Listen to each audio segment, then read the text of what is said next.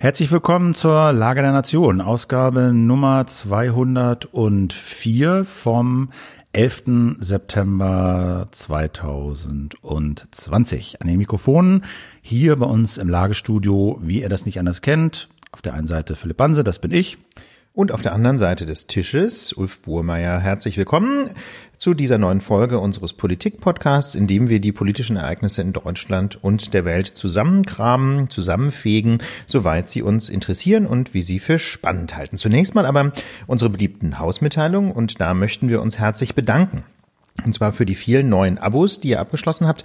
Das ist in diesen Zeiten, wo es keine Lage live gibt und auch weniger Werbung, eine sehr wichtige Unterstützung für unsere Arbeit, insbesondere für Philipp, der ja von der Lage schon lebt. Ähm, und da haben wir auch noch eine ganz spannende Frage bekommen, nämlich von Dagmar.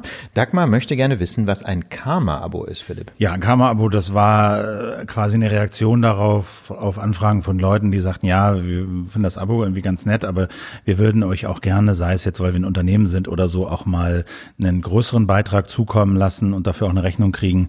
Und äh, deswegen entstand das Karma-Abo, was natürlich so ein bisschen mit so einem Augenzwinkern ist. Ne? Also man zahlt halt ein bisschen mehr, kriegt im Prinzip dasselbe wie alle anderen Abonnenten und Abonnentinnen auch, äh, plus ein bisschen Karma-Punkte. Genau, Karma-Punkte. Äh, der Karma ist ein Begriff aus dem Hinduismus, aus dem Buddhismus. I don't know. Sowas müssen wir vorher recherchieren. Sowas müssen wir natürlich recherchieren, wie dem auch sei. Also jetzt werden natürlich alle Menschen, die sich damit genau auskennen, in Panik verfallen oder oder auf aufjauchzen. Ähm, Karma ist jedenfalls ein Begriff, der so viel bedeutet wie quasi eine gute Tat. Das so kann man es glaube ich zusammenfassen. Das Karma-Abo ist ein Abo, mit dem man nicht nur ein Abo abschließt, sondern zugleich eine gute Tat tut, weil das Abo ein klein bisschen teurer ist als das normale Abo. Genau. Wir springen aber jetzt würde ich sagen gleich rein in die Themen, weil wir doch einen richtigen Strauß voller bunter Blumen hier wieder vorbereitet haben für Sie, meine Damen und Herren. Wobei sie so, ob sie so bunt sind, Philipp, beim ersten Thema mag Das- man das, nur das so halb mag man sagen. bezweifeln, ne? genau. Es ist ein trauriges Thema, Philipp. Aber was ist passiert? Ihr habt natürlich alle mitgekriegt, das Flüchtlingslager auf, in Moria, äh, auf der griechischen Insel Lesbos, ist am Mittwoch in Flammen aufgegangen und zu großen Teilen zerstört worden. Am Donnerstag sind dann nochmal äh, Zelte in Flammen aufgegangen. Und äh, das ist ein ja, massives Drama natürlich für alle Beteiligten, aber eine Katastrophe, die eigentlich weit darüber hinaus weist und auf ein viel größeres Problem hinweist. Darüber reden wir gleich. Die Frage ist Brandstiftung. Da hat man Verschiedenes gehört. Einige haben das äh, präsentiert schon als Tatsache, dass es auf jeden Fall Brandstiftung sei. Ich bin mir da nicht so sicher, wie handfest das ist. Also, ich würde denken, es ist jedenfalls denkbar, dass es sich tatsächlich um Brandstiftung handelt, ähm, denn die humanitäre Situation in diesem Lager Moria war katastrophal und es ist, denke ich, nicht von der Hand zu weisen, dass es möglich ist, dass Menschen dort einfach nur noch raus wollten, einfach nur noch darauf hinweisen wollten, dass es so nicht weitergeht und deswegen quasi in ihrer Not äh, tatsächlich Feuer gelegt haben. Aber ich finde ehrlich gesagt, das ist einfach auch keine Frage, auf die es wirklich ankommt. Denn selbst wenn einzelne Menschen wirklich Feuer gelegt haben sollten, ja, dann wären es eben einzelne Täter. Aber jedenfalls 99 Prozent der Menschen dort sind einfach Opfer und nicht Brandstifter. Und insofern finde ich, ist diese ist diese These von der Brandstiftung, selbst wenn es faktisch ähm, zutreffen sollte, im Kern im Wesentlichen so eine Art Täter-Opfer-Umkehr. Ne? Die allermeisten Menschen, die da jetzt ihre, ihre ohnehin schon mehr als prekären Wohnverhältnisse verloren haben, äh, sind einfach Opfer dieses Feuers und leben jetzt in katastrophalen humanitären Bedingungen. Denn wir haben jetzt 12.000 Menschen, die dort obdachlos geworden sind. Es ist völlig unklar, wohin die sollen. Die laufen da auf der Insel umher, im Wald, auf den Hügeln. Äh, Erwachsene Geflüchtete dürfen die Insel nicht verlassen. Es gibt wohl 400 Minderjährige, unbegleitet, die eben ohne Eltern unterwegs sind, die nach Thessaloniki in die Hafenstadt ausgeflogen sind. Einheimische, also die Bewohner von Lesbos, reagieren sehr, sehr unterschiedlich. Ja. Einige, helfen. Genau, das habe ich im, ehrlich gesagt im Deutschlandfunk gehört. In Europa heute vor ein paar Tagen wurde da mit der Griechenland-Korrespondentin äh, telefoniert und sie sagte, dass also die Reaktionen unterschiedlich sind. Bislang machten ehrlich gesagt vor allem Angriffe auf Geflüchtete ähm, da medial Schlagzahlen in den letzten Monaten, wo also Menschen, die auf Lesbos zu Hause sind, das sind etwa 80.000 griechische EinwohnerInnen, ähm, wo die tatsächlich ähm, übergriffig geworden sind gegenüber Geflüchteten, weil sie die eben nicht haben wollten auf ihrer Insel. Ähm, jetzt allerdings scheint es wohl auch spontane Solidarität gegeben zu haben, spontane humanitäre Hilfe, auch von Seiten der, der einheimischen Bevölkerung. Genau. Ich habe auch von Blockaden gehört, äh, die sofort errichtet werden von Einheimischen, wenn irgendwie das Gerücht auftaucht, dass dort Geflüchtete und sei es erstmal nur angeblich provisorisch untergebracht werden sollen. Also die Zustände da sind, glaube ich, aus jeder Perspektive äh, schwierig. Vielleicht sollten wir das noch ganz kurz erwähnen, weil wir noch gar nicht gesagt haben, wie es da in diesem Lager eigentlich zugeht. Also wie gesagt, das Lager ist eigentlich für nicht mal 3000 Menschen mal gebaut gewesen. Fast 13.000 Menschen haben dort allerdings unter erbärmlichen Bedingungen vegetiert. Es gab zu wenig frisches Wasser, es gab mh, zu wenig Strom und es gab natürlich insbesondere keinerlei Möglichkeiten, äh, vernünftige hygienische Bedingungen herzustellen. Und das kann man sich vorstellen, ist zu Corona-Zeiten eine echte Katastrophe. Und gerade vor einigen Tagen ähm, gab es die ersten gemeldeten und bestätigten Corona-Fälle im Lager. Und ähm, ohne dieses Feuer muss man ganz ehrlich sagen, wäre davon auszugehen, dass es zu einer zu einer Epidemie kommen würde innerhalb des Lagers und äh, die mutmaßlich angesichts der dramatischen Bedingungen viele viele Dutzend, wenn nicht viele hundert Tote gefordert hätte. Mit anderen Worten, also die Situation ist auch gerade in den letzten Tagen etwas eskaliert. Insofern, wenn man wenn man ehrlich ist, kommt das Feuer vielleicht auch aus dieser Perspektive nicht ganz zufällig und äh, und und eine Lösung würde es zumindest äh, ermöglichen, dass es jetzt nicht noch ähm, zu einer zu einer Corona-Katastrophe kommt. Ja, also die eine Frage, die stellen sich viele Fragen, aber die eine Frage ist, was soll man jetzt akut, wo sollen diese Menschen eigentlich hin? Entwicklungsminister Gerd Müller von der CSU hat gefordert, 2000 Geflüchtete nach Deutschland einreisen äh, zu lassen. Es gibt einige Kommunen, äh, die einen offenen Brief auch geschrieben haben und auch schon länger an Merkel und auch schon länger signalisiert haben, dass sie Geflüchtete aufnehmen wollen. Merkel und Frankreich äh, haben jetzt äh, beschlossen, 400 dieser unbegleiteten Kinder aufnehmen zu wollen. Da hat äh, Innenminister Horst Seefer heute Morgen auf einer Pressekonferenz auch erklärt, dass äh, Frankreich und äh, Deutschland jeweils 100 bis 150 dieser unbegleiteten Minderjährigen aufnehmen wollen. Also da reden wir von einigen hundert, deren Schicksal jetzt zumindest erstmal geklärt zu sein scheint. Aber das ist tatsächlich die Ausnahme, denn ansonsten blockiert der Bundesinnenminister die Aufnahme von Menschen von Lesbos oder generell aus Griechenland. Ähm, Horst Seehofer besteht hier auf einer europäischen Koordination. Zitat, wenn Deutschland jetzt allein handelt, wird es nie mehr eine europäische Lösung geben. Das ist die These von Horst Seehofer. Und äh, im Grunde in dasselbe Horn bläst Matthias Mittelberg im Interview mit dem Deutschlandfunk. Er ist innenpolitischer Sprecher der CDU-CSU-Bundestagsfraktion. Zitat, wenn wir die einfach holen, setzt das das falsche Signal. Ihr müsst nur nach Griechenland kommen, dann werdet ihr weiter nach Zentraleuropa geleitet. Zitat Ende. Aber Philipp, da stellt sich natürlich die Frage, wenn jetzt immer der Ruf kommt ähm, nach einer europäischen Lösung, wenn immer gewarnt wird vor nationalen Alleingängen, äh, ist denn so eine europäische Lösung überhaupt realistisch? Also Wahrscheinlich nein. Dann, bisher gibt es keine europäischen Regeln wirklich für die Verteilung dieser Geflüchteten. Es gibt ja dieses Dublin-Verfahren, was häufig genannt wird. Das ist nur sehr vage. Ja, da sind zwar ungefähr geregelt, wie wir mit Menschen umgehen, die an unsere Grenzen klopfen und so. Aber die ganz zentrale Frage, nach welchen Regeln diese Geflüchteten denn wie und wohin nach Europa verteilt werden, die hat es damals nicht gegeben, weil es keine Einigung gab gab und deswegen hat man die ausgeklammert und das ist eigentlich bis heute so und man kann das dann auch nochmal nachlesen in dem Buch, was ich letzte Woche hier zitiert habe, die Zauberlehrlinge äh, von äh, Max Steinbeiß und Stefan Detjen, die schildern das auch nochmal. Also bisher gibt es keine europäische Regelung. Horst Seehofer hat das heute Morgen auch nochmal gesagt. Er will aber eine, auf eine europäische Regelung warten. Die will die EU-Kommission ja bis 30. September vorstellen. Aber die Frage ist völlig offen, wie die aussehen soll. Ja, also ich meine, ehrlich gesagt wäre, glaube ich, eine ehrliche Einschätzung der Situation Situation, dass es eine solche europäische Lösung in näherer Zukunft nicht geben wird. Wir haben auch noch mal mit ein paar Experten für europäisches Migrationsrecht gesprochen, im Hintergrund und Expertinnen. Da sind sich im Grunde alle einig. Alle wissen, insbesondere Polen, Ungarn und die Slowakei werden niemanden aufnehmen. Und eine solche Verteilung sollte ja eigentlich schon im Dublin-System geregelt werden, klappte schon damals nicht. Ähm, die Frage ist dann, kann man die Staaten möglicherweise über Geld zwingen? Da hatte Philipp im Vorfeld mal telefoniert mit Sven Giegold, Finanzpolitiker der Grünen im Europäischen Parlament.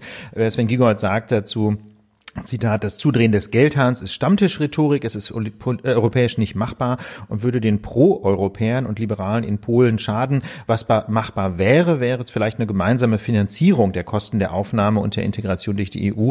Aber wenn man mal ganz ehrlich ist, auch das wird äh, die, Mensch, äh, die Regierung in Polen, Ungarn, der Slowakei nicht wirklich umstimmen, denn da geht es ja nicht um die Gelder, die das kostet, sondern da geht es letztlich um rassistische, nationalistische Motive. Man will eben einfach keine Geflüchteten im Land ähm, und deswegen muss man offen sagen, auch die EU-Kommission hat keine Lösung. Philipp hat es gesagt, eigentlich äh, war die angekündigt bis Ende September. Dieser Vorschlag ist immer wieder verschoben worden, offiziell wegen Corona. Aber ähm, was uns so die Quellen im Hintergrund gesagt haben, äh, in Wirklichkeit gibt es einfach auch äh, in Kreisen der EU-Kommission keine Idee. Also niemand weiß, wie es weitergehen soll. Das heißt, der, im Ergebnis, wer eine europäische Lösung dieser Flüchtlingskatastrophe fordert, der sagt eigentlich, ich will gar nichts tun. Ne? Denn eine europäische Lösung wird es nicht geben. Und das bedeutet, die humanitäre, jedenfalls in näherer Zukunft, ja, was in fünf Jahren ist, wissen wir auch nicht. Aber jedenfalls momentan, wie die Lage ist, wird es, das wird es nicht passieren. Und das bedeutet, die humanitäre Situation bleibt fürs Erste katastrophal. Ähm, und das bedeutet zum Beispiel, dass Griechenland seit März Flüchtlinge zurück aufs Meer schickt. Nicht nur aufs Meer zurückschickt, sondern eben auf dem Meer die Boote abfängt, also zwischen Lesbos und der Türkei und äh, sie gleich mit Gewalt auch zurück in die Türkei schiebt. Also kein Verfahren, keine Anhörung, kein gar nichts. Sogenannte Pushbacks, ne? Eindeutig illegal. Auch und solche Pushbacks geschehen aber auch an anderen Grenzen, zum Beispiel an der kroatischen und an der türkischen Grenze hat uns noch mal jemand bestätigt, so bei der Recherche für diese Sendung. Also mit anderen Worten, das passiert tatsächlich überall an den europäischen Außengrenzen, obwohl es eigentlich illegal ist man müsste den Menschen zumindest ein faires Verfahren gewähren. Ähm, die Kritik, die daran geübt wird, unter anderem von Nichtregierungsorganisationen, aber auch von den Kirchen, ist eine Politik der Abschreckung. Ja? Und ähm, der CDU-Politiker Mittelberg hat das im Deutschlandfunk auch gar nicht abgestritten. Ich habe das Interview ja gehört und äh, da wurde das gefragt, ist das nicht eine Politik der Abschreckung? Und da sagt er da so sinngemäß, ja, das will ich nicht beurteilen und so. Also der hat nicht gesagt, nein, das ist keine Politik der Abschreckung. Ich denke, allen ist klar, dass es eine Politik der Abschreckung ist. Griechenland betreibt diese Lager und lässt diese Menschen von Lesbos nicht aufs Festland, ja, was wir machen könnten. Da wäre mehr Platz. Da gibt es mehr Ressourcen. Die lassen die äh, Geflüchteten unter anderem deshalb nicht aufs Festland, weil sie eben äh, diese Abschreckung inszenieren wollen, weil sie die Boote aufs Meer schicken und die Leute zurückschicken. Das mag aus der griechischen Perspektive irgendwie rational sein, weil Griechenland natürlich völlig überfordert ist mit dieser Situation, die da entstanden ist. Trotzdem ist es eine, denke ich, daran kann man nicht vorbeigucken. Eine Politik der Abschränkung und viele europäische Staaten schweigen dazu und nehmen das gern billigend in Kauf, weil das nützt ja auch uns dann. Ja, bis zu, bis zu Horst Seehofer. Ne? Ja, Horst Seehofer, der das auch ganz großartig findet. Ähm, natürlich wird das nicht laut gesagt, aber im Ergebnis, wie gesagt, wer eine europäische Lösung fordert und ansonsten die Hände in den Schoß legt, der will eben nicht helfen. Jetzt ist so ein bisschen die Frage, was sind denn hier die Lehren? Wer hat denn da konkret versagt? Also in den sozialen Medien ähm, ist in den letzten Tagen immer wieder auf quasi die EU, die EU oder auf Europa geschimpft ja. worden. Ich muss ganz ehrlich sagen, ich finde diesen antieuropäischen ähm, Spin in dieser Diskussion sehr gefährlich. Aus meiner Sicht ist nämlich nicht die Europäische Union als Institution das Problem an dieser Stelle. Ähm, die EU ähm, hat einfach momentan keine rechtliche Grundlage, um zum Beispiel eine Umverteilung von Geflüchteten auf andere EU-Staaten als die unmittelbaren Immigrationsstaaten Griechenland, Italien, Spanien vor allem äh, durchzusetzen. Der Kommission sind die Hände gebunden. Sie könnte natürlich einen Vorschlag machen, aber ehrlich gesagt weiß ja niemand, wie so ein Vorschlag aussehen könnte. Ähm, insbesondere kann die EU-Kommission aber auch ohne, den, äh, ohne die Unterstützung der Nationalstaaten nichts machen.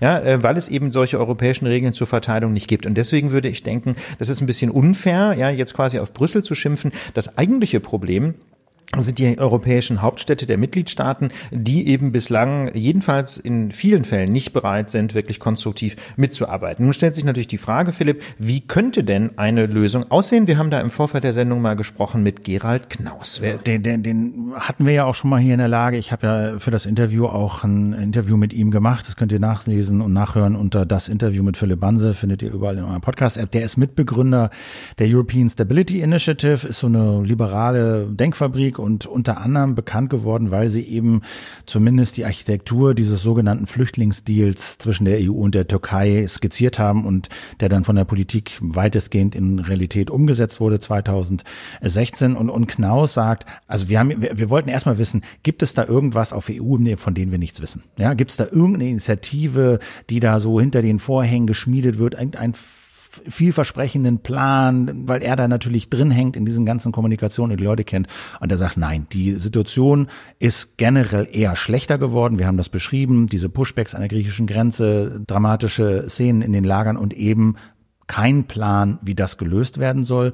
Und er sagt, das ist umso dramatischer und unverständlicher angesichts der relativ geringen Zahl an Menschen, die da übers Mittelmeer kommen. Ja, genau. Also Gerhard Knaus geht davon aus, dass wir es mit zurzeit nur noch etwa 5000 Menschen zu tun haben, die überhaupt ähm, in Europa ankommen. Fast alle von denen kommen aus Pro Afrika. Monat. Pro Monat, ja. Mhm. Fast alle von denen kommen aus Afrika. Ähm, und da sagt Knaus, naja, nur sehr wenige von denen werden mittelfristig wirklich bleiben können. Beispielsweise Menschen aus Tunesien bekommen in aller aller Regel keinen Aufenthaltsstatus, wenn nicht bestimmte Aus Ausnahmen äh, bei ihnen eingreifen. Mit anderen Worten ginge es eigentlich nur darum, diese Menschen schnell zu verteilen auf verschiedene europäische Länder ähm, und dann schnell ein äh, entsprechendes rechtliches Verfahren durchzuführen, ähm, denn die allermeisten von denen dürfen ohnehin nicht bleiben. Ja, das heißt also, er geht davon aus, von diesen 5000 dürfen maximal 2000 wirklich bleiben. Und mal ganz ehrlich, in einem in einem Raum von insgesamt fast 500 Millionen Menschen, ohne ohne UK jetzt sagen wir mal gut 400 Millionen Menschen, ähm, ist es irgendwie nicht so richtig zu vermitteln, dass man nicht für 2000 Menschen langfristig irgendwie äh, Platz findet. Genau. Und sein Argument ist, wir brauchen schnelle, aber faire rechtsstaatliche Verfahren. Die müssen in diesen Ländern stattfinden, Griechenland, Italien, Spanien. Wir haben dafür das Geld. Wir haben mittlerweile die Ressourcen, das Know-how, die Beamten und Beamtinnen, die das machen könnten. Dann bräuchte es halt Verträge mit den entsprechenden Ländern, um diese Leute wieder auch zurückschicken zu können. Vorbild ist bei aller Kritik eben diese Vereinbarung mit der Türkei, die aber leider mehr oder weniger brach liegt Gut, gerade. Da sagt er natürlich auch, weil das ja sein Baby ist. Na klar, ne? Ob, weil das sein also, Baby ist. Aber das muss man fairer sein. Also ob das nun wirklich die Lösung aller Probleme ist, da gibt es auch harte Kritik dran. Hatten wir in der Lage schon, möchten wir jetzt nicht alles nochmal wiederholen. Also das möchte ich vielleicht aber trotzdem brauchst du ja irgendwie, du brauchst ja schon irgendwie Vereinbarungen mit den Ländern, um sie dann auch wieder zurückzunehmen. Ja, also Leute. Klassiker sind natürlich Tunesien und Marokko. Ja. das sind zwei Staaten, aus denen es so gut wie keine Menschen gibt, die wirklich bleiben können. Es gibt bestimmte Ausnahmen, beispielsweise ähm, LGBTQI-AktivistInnen, ja, die dürfen in der Regel bleiben, weil es nach wie vor homophobe Gewalt gibt in Tunesien und in Marokko. Ähm, aber ansonsten muss man ehrlich sagen, gibt es ganz wenig Menschen, die wirklich Fluchtgründe haben aus diesen Staaten. Trotzdem kann so gut wie niemand dorthin zurückgeführt werden, einfach weil Tunesien und Marokko nicht kooperieren. Ne? Die Leute haben dann keinen Pass und die Länder stellen keinen Pass aus. Das hatten wir schon ganz oft. Da geht es also nicht um die Frage, wie ist das Asylrecht oder wie ist das, wie, wie ist die Rechtslage ansonsten, sondern da geht es tatsächlich rein praktisch darum, dass diese Länder ihre Landsleute nicht zurücknehmen. Das kann natürlich nicht wahr sein. Ne? Das muss man schon mal fairerweise sagen. Da müsste man natürlich mit diesen Ländern äh, einen Weg finden. Aber ähm, ich finde eigentlich viel spannender als die ähm, ist die Frage, wie kann man jetzt ganz pragmatisch vorgehen? Ähm, und dazu würde, es, dazu würde es nämlich aus Sicht von Knaus gehören, zu sagen, man müsste so eine Art Koalition der Willigen schmieden. Und das finde ich persönlich auch eine sehr überzeugende Lösung, dass man einfach nicht auf die große europäische Lösung wartet, mit Die nicht allen, kommen die wird. nicht kommen wird, sondern dass man sagt, wir nehmen jetzt die Länder, ähm, die mitziehen wollen. Und die an, auch signifikanten Interessen haben. Ne? Also die allermeisten, die nach Europa kommen, wollen schon nach Deutschland, Großbritannien, Schweden. Das gibt einfach Frankreich so ein, noch Frankreich. einige, ja. Es gibt einfach ein paar Länder, wo die ganzen Leute hinwollen. Die wollen nicht nach Bulgarien oder oder in der Regel oder nach Portugal oder so. Aber nach Polen will ja eigentlich keiner. Ne? So. Muss man schon ehrlich sagen. Also man, und äh, deswegen, welche Länder braucht man? Man braucht natürlich die Länder für einen solchen Deal, wo die Menschen ankommen. Das sind im Prinzip Italien, Griechenland und Spanien. Das sind so die drei Staaten, wo die meisten anlanden, einfach weil das die Staaten sind mit den langen Wassergrenzen zum Mittelmeer.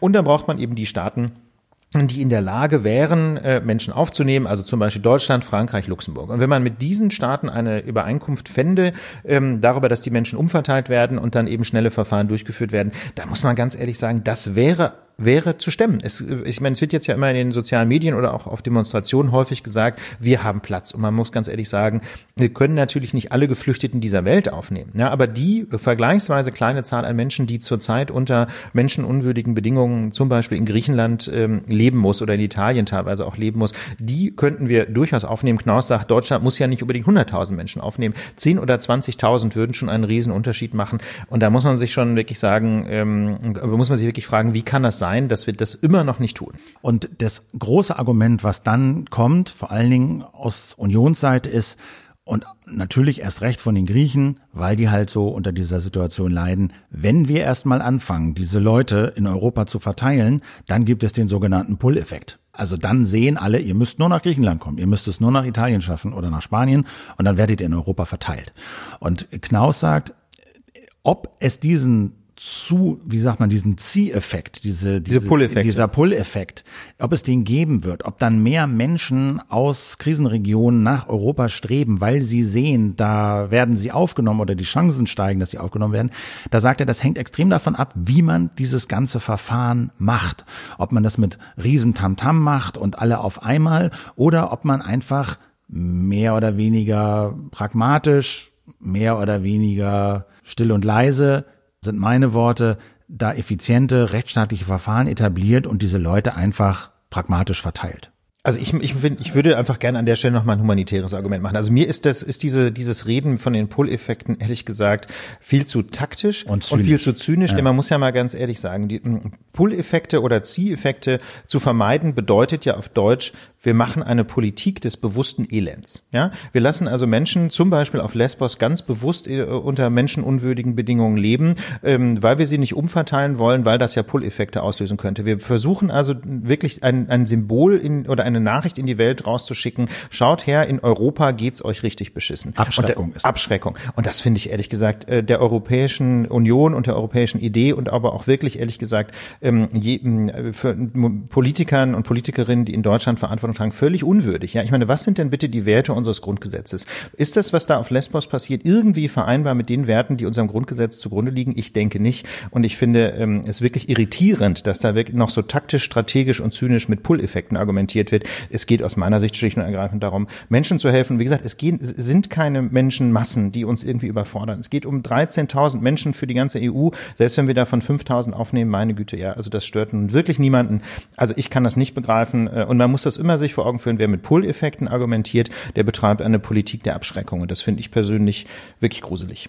Das führt uns zu unserem zweiten Thema. Wir bleiben im Mittelmeerraum, denn äh, seit Jahren versuchen dort Menschen äh, über das Mittelmeer nach Europa zu fliehen. Das ist jetzt kein, kein neues Phänomen. Und eine wichtige Route führt eben von der Türkei nach Griechenland und dazwischen liegt eben ein Teil des Mittelmeeres, die sogenannte Ägäis. Und viele Menschen geraten dort in Seenot. Und da gibt es jetzt eben Organisationen, die A, direkt Schiffbrüchigen helfen wollen, Sea-Watch, Mission Lifeline. Beispielsweise, ne? CI gibt's glaube ich, auch noch. Das ist die eine Kategorie von Organisationen. Und dann gibt es Organisationen, die vor allem beobachten und Verletzungen von Menschenrechten eben dokumentieren. Genau, und eine dieser Organisationen ist die Organisation Mare Liberum und die Selbstbeschreibung haben wir jetzt mal von der Homepage kopiert. Ähm, Mare Liberum leistet mit zwei Schiffen Beobachtung der Menschenrechte in der Ägäis. Ziel ist es, die Aufmerksamkeit auf die gefährliche Fluchtroute zwischen Türkei und Griechenland zu lenken, Solidarität und fundamentale Menschenrechte zu stärken. Und ähm, wir haben uns mal einen, äh, wie soll ich sagen, so eine Art äh, O-Ton schicken lassen von Arian. Arian ist Jurastudent aus Hamburg und ist gerade auf einem Schiff unterwegs, das auf Lesbos im Hafen liegt und er beschreibt, was die Aufgabe dieses Schiffes ist. Wir beobachten hauptsächlich nachts, was auf dem Meer passiert. Dabei arbeiten wir mit Ferngelesern, Nachtsichtgeräten und der Nutzung von normaler Radar- oder Radiotechnik, die wir an Bord haben. Beispielsweise beobachten wir dabei, wie NATO-Einheiten mit der türkischen Küstenwache kommunizieren, damit Geflüchtete noch vor griechischen Gewässern abgefangen werden, damit sie nicht EU-Hoheitsgebiet erst erreichen können. Das wäre beispielsweise ein Szenario, was wir dann dokumentieren würden und auch journalistisch aufarbeiten würden. Und jetzt könnte man ja denken, ja, das ist irgendwie eine ganz ehrenvolle Arbeit und äh, der Grund, warum wir das eben aufnehmen, ist, dass jetzt in dieser Woche rausgekommen ist, dass diese Arbeit vom deutschen Staat mit recht unredlichen Mitteln torpediert wird. Ja, denn diese Arbeit finden offenbar nicht alle gut. Also Horst Seehofer, der Bundesinnenminister, nennt das im Innenausschuss des Bundestages sinngemäß, das zitieren wir jetzt mal nach einer Abgeordneten, die das wiedergegeben hat, es gibt da kein, kein direktes Protokoll bisher, ähm, nennt das also sinngemäß einen Taxidienst, ja, diese Fahrt über das Mittelmeer. Ähm, und ähm, das richtet sich natürlich besonders an Organisationen, die jetzt Menschen retten, aber auch Men äh, Organisationen wie eben Mare Liberum, die vor allem beobachten und Menschenrechtsverletzungen dokumentieren, äh, eben in diesem Fall, was der Arian beschrieben hat, illegale Pushbacks dokumentieren. Ähm, da gibt's natürlich auch äh, aus Sicht von Horst Seehofer was dran zu kritteln, denn das nervt natürlich, ne, wenn da den Beamten mal so ein bisschen genauer auf die Finger geschaut wird. Und deswegen hat Horst Seehofer ähm, offenbar das Bundesverkehrsministerium unter Minister Andreas Scheuer mobilisiert. Doch Partei, mal Parteifreund von ihm. Ne? Parteifreund ne? von der CSU. Doch mal ein bisschen was zu tun gegen Organisationen wie zum Beispiel die Mare Liberum. Wiederum nach äh, Aussagen anderer Mitglieder dieses Ausschusses hat Horst Seehofer im Innenausschuss auch zugegeben, dass er Andreas Scheuer gedrängt hat, doch mal etwas gegen diese Seenotrettung und die Beobachtung zu tun. Und der Hebel, um das zu tun, Philipp, war die Schiffssicherheit. Ja, genau. Die war aus Sicht des Bundesministeriums für Verkehr Verkehr und Infrastruktur der Hebel, um diese Schiffe aus dem Verkehr zu ziehen, damit sie eben in der Ägäis nicht mehr beobachten und retten können. Und das klingt erstmal wie so eine These, die ja auch schon länger perpetuiert wurde und das wurde immer vermutet. Aber das wird eben jetzt anhand von fast 1000 Seiten interner Dokumente aus dem Verkehrsministerium deutlich und belegt, die die Initiative Frag den Staat veröffentlicht hat. Also das ist eine Initiative, die mit dem Informationsfreiheitsrecht in der Regel operiert und Anfragen an Behörden und Ministerien stellt und diese Anfragen und die Ergebnisse dieser Anfragen dann eben veröffentlicht. Und dabei rausgefallen sind jetzt eben diese 1000, rund 1000 Seite von Dokumenten, die eben zeigen, dass das, was das Verkehrsministerium als Motiv für diese als Schikane empfundenen Maßnahmen anführt, nicht das wirkliche Motiv ist, was dieses ministeriale Handeln motiviert hat. Genau. Also die Idee dabei ist, dass man versucht, Schiffe unter anderem von Mare Liberum, aber auch von anderen Organisationen quasi an die Leine zu legen, mittels sogenannter Festhalteverfügung. Das sind quasi Verbote, aus einem Hafen auszulaufen. Für diese Verbote zuständig ist zwar nicht direkt das Ministerium, sondern die Berufsgenossenschaft Verkehr mit Sitz in Hamburg. Allerdings äh, untersteht die offenbar der Aufsicht des Ministeriums, sodass das Ministerium da mit Dienstanweisungen durchregieren kann. Und bereits 2019 wollte das Ministerium von Andreas Scheuer diese Berufsgenossenschaft Verkehr per Dienstanweisung dazu zwingen, dass sie die Schiffe von Mare Liberum aus dem Verkehr zieht. Also das sind in diesem Fall zwei. Äh, zum einen ein Schiff, das auch Mare Liberum heißt, ein hochseetüchtiger Fischkutter, ähm, der früher in Holland äh, Dienst getan hat, und die Sebastian K., ein kleiner kleineres Schiff so eine Segelyacht und ähm, für große Schiffe, die zum Beispiel für, ähm, äh, für Kreuzfahrten oder so genutzt werden, gelten umfangreiche Anforderungen an die Sicherheit. Die sind halt komplex und teuer. Und solche hm, komplexen Anforderungen erfüllen diese NGO-Schiffe nicht. Äh, der rechtliche Knackpunkt ist also, können sich die Schiffe auf bestimmte Ausnahmen berufen, die für nicht kommerzielle Schiffe gelten. In der entsprechenden Verordnung, die das regelt, hieß es bisher, die Ausnahme gilt für Schiffe für Sport, und Freizeitzwecke. Also Schiffe, die für Sport- und Freizeitzwecke gebaut wurden. Und das Bundesministerium äh, für Verkehr sagt, Seenotrettung und Beobachtung ist nicht Freizeit, auch wenn die meisten Menschen da natürlich ehrenamtlich helfen. Genau, und das hat das Ministerium nicht nur einfach so gedacht, sondern das haben sie in die Form dieser Dienstanweisung an die Berufsgenossenschaft gekleidet und daraufhin hat die Berufsgenossenschaft schon 2019 Schiffe stillgelegt. Dagegen hat Mare Liberum dann vor Gericht geklagt, vor den Verwaltungsgerichten in Hamburg und vor dem OVG Hamburg auch gewonnen, weil das OVG gesagt hat, nein, liebe Leute, das fällt noch unter Freizeit, weil die allermeisten Menschen, die auf diesen Schiffen Dienst tun, das ja eben ehrenamtlich tun, so wie unser Jurastudie Arian, mit dem wir gesprochen haben vor der Sendung. So, nun überlegt man im Verkehrsministerium, nimmt man diese Niederlage hin, wäre natürlich eine Option. Man könnte einfach sagen, na gut, wenn Gerichte das doch sagen, dann ist die Rechtslage jetzt ja geklärt. Aber das äh, Haus von Andreas Scheuer entscheidet und äh, man weiß aufgrund äh, der Dokumente von Frag den Staat, ähm, weil es, weil es eben diese Flüchtlingshilfe sabotieren wollte. Nein, wir ändern lieber die Rechtslage. Und so entsteht die 19. Schiffssicherheitsanpassungsverordnung. 19 SAV abgekürzt. Und dadurch werden die Wörter für Sport- und Freizeitzwecke durch die Wörter für Sport- und Erholungszwecke ersetzt. Also nochmal, das definiert den Ausnahmetatbestand, unter denen solche Schiffe auf spezielle und teure Ausrüstung und Sicherheitsfeatures verzichten dürfen, wenn sie eben früher für Sport- und Freizeitzwecke gebaut wurden und jetzt für Sport- und Erholungszwecke. Und man muss natürlich ganz offen sagen, also was auch immer da geschieht, ähm, also Freizeit mag es sein, weil die meisten HelferInnen äh, da eben in ihrer Freizeit tätig sind. Das ist er jetzt ja gestrichen. Das ist jetzt gestrichen. Erholung, was jetzt drin steht, ist das natürlich auf keinen Fall mehr. Weder Seenotrettung noch Beobachtung ist Erholung, ganz im Gegenteil, äh, das ist harte Arbeit. Ähm, mit anderen Worten, das Ministerium hat also ganz bewusst diese entsprechenden Ausnahmeklauseln gestrichen, so dass sie nicht mehr gelten für NGO-Schiffe im Mittelmeer. Offiziell allerdings geht es dabei um die Sicherheit auf den Schiffen. Ja, wie gesagt, sind ja keine großen Passagierdampfer, deswegen halten sie nicht alle Sicherheitsregeln ein, die an große Passagierdampfer zu stellen wären. Insbesondere war bisher kein Schiffssicherheitszeugnis notwendig. Und dazu, warum das notwendig war, sagt der Sprecher des Verkehrsministeriums. Die Änderung erfolgte ausschließlich aus schiffssicherheitsrechtlichen Erwägungen. Ehrenamtliche Helfer sind bei zielgerichteten organisierten Einsätzen vergleichbaren Gefahren ausgesetzt wie Berufsseeleute. Die Änderung soll bewirken, dass die Schiffe der Helfer einen nach objektiven Kriterien entwickelten Sicherheitsstandard für die professionelle Seefahrt erfüllen.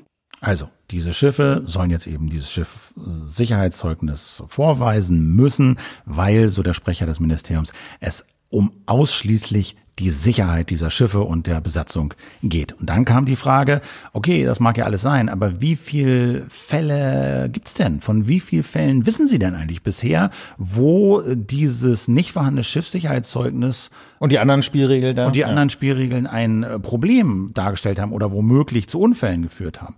Antwort des Ministeriumssprechers lautet, wie immer bei Sicherheitsfragen sollte nicht darauf gewartet werden, bis etwas passiert, sondern diese Sicherheitsfragen sollten geklärt sein. Kurzum, er kennt keine Fälle. Glaube ich, so kann man das. Also jedenfalls nennt er keine Fälle. Ja. Ne? Also die Frage kam, äh, kam von Herrn Jordans von der Nachrichtenagentur Associated Press.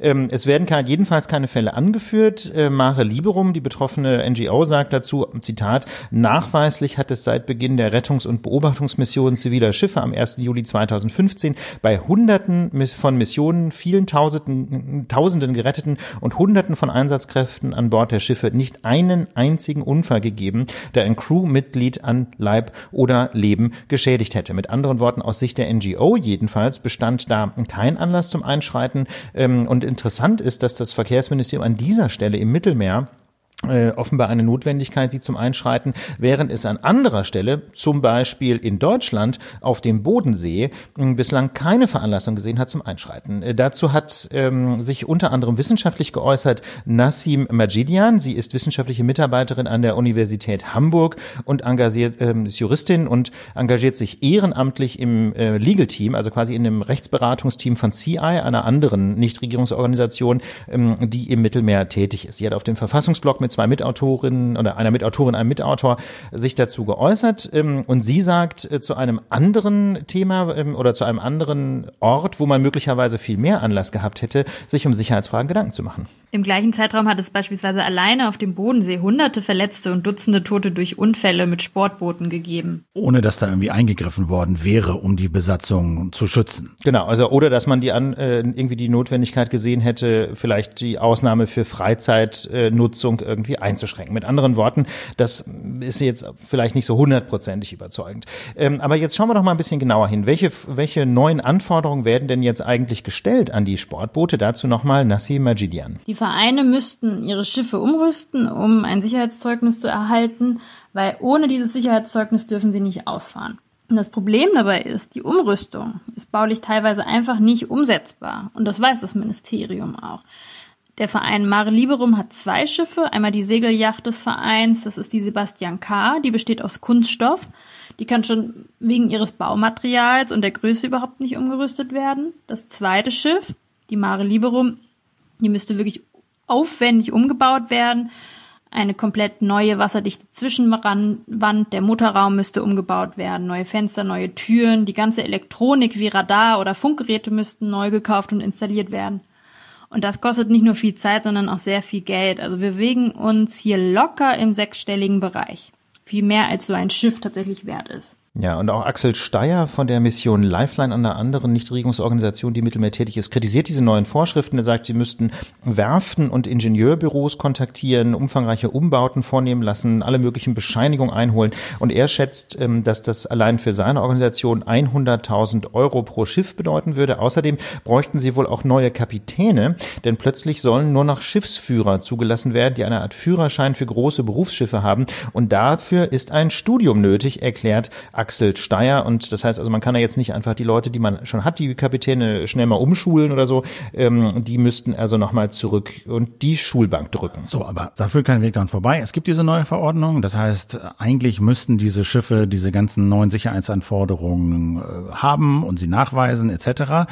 Und das gilt eben eigentlich für Schiffe, die unter deutscher Flagge fahren und eben auch dann für diese NGO-Schiffe. Und weil sie das eben aus den genannten Gründen nicht erfüllen können, gibt es halt eine Festhalteverfügung, unter anderem für die Mare Liberum Schiffe. Ja, ganz genau. Das heißt also, die Schiffe sind jetzt erstmal aus dem Verkehr gezogen. Andi Scheuer und Horst Seehofer haben erstmal gewonnen. Die können nicht mehr auslaufen.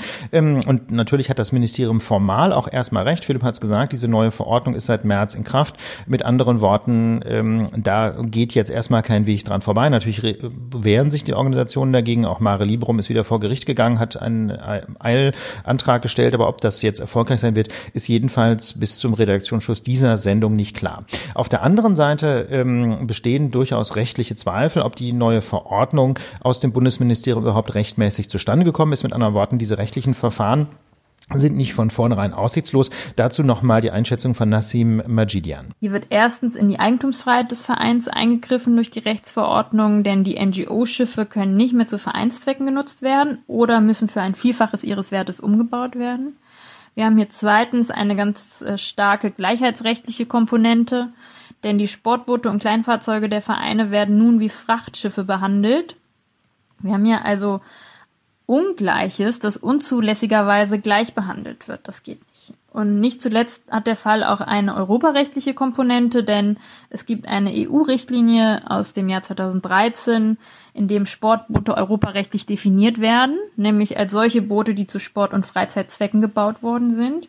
Und das hat das BMVI hier in seiner Definitionsänderung offensichtlich übersehen oder nicht sehen wollen. Ja, und wir haben jetzt auch das Bundesverkehrsministerium um eine Stellungnahme gebeten, wie es denn dazu eigentlich gekommen sei.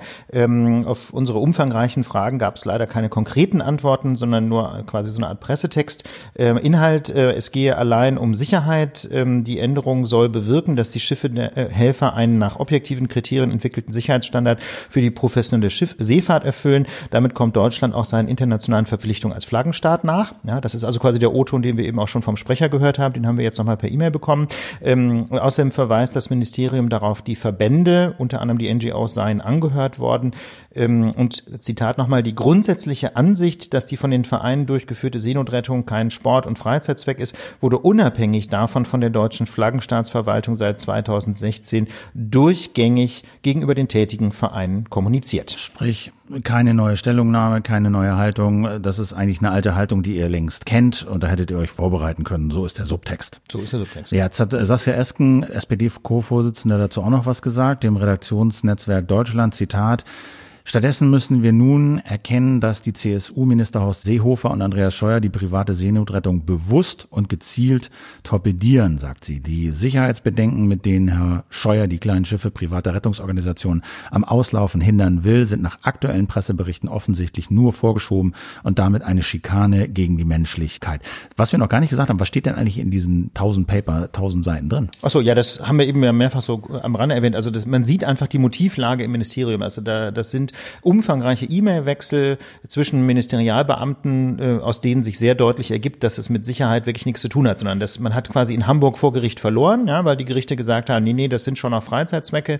Ähm, und dann hat man äh, sich überlegt, lassen wir es dabei oder lassen wir uns was Neues einfallen, damit die Schiffe nicht auslaufen können. Also es ging nicht um Sicherheit. Das ist die, die Kernbotschaft. Ist auch verlinkt, also fragt den Staat, kann man das auch nachgucken, sind jetzt ja öffentlich, ne? Genau, also wer, wer jetzt keine Zeit hat, tausend Seiten zu lesen, ähm, in diesem Beitrag im Verfassungsblog haben wir ebenfalls in den Shownotes. Da sind äh, konkrete Seitenzahlen verlinkt. Da kann man also sehr schnell die passenden Stellen finden.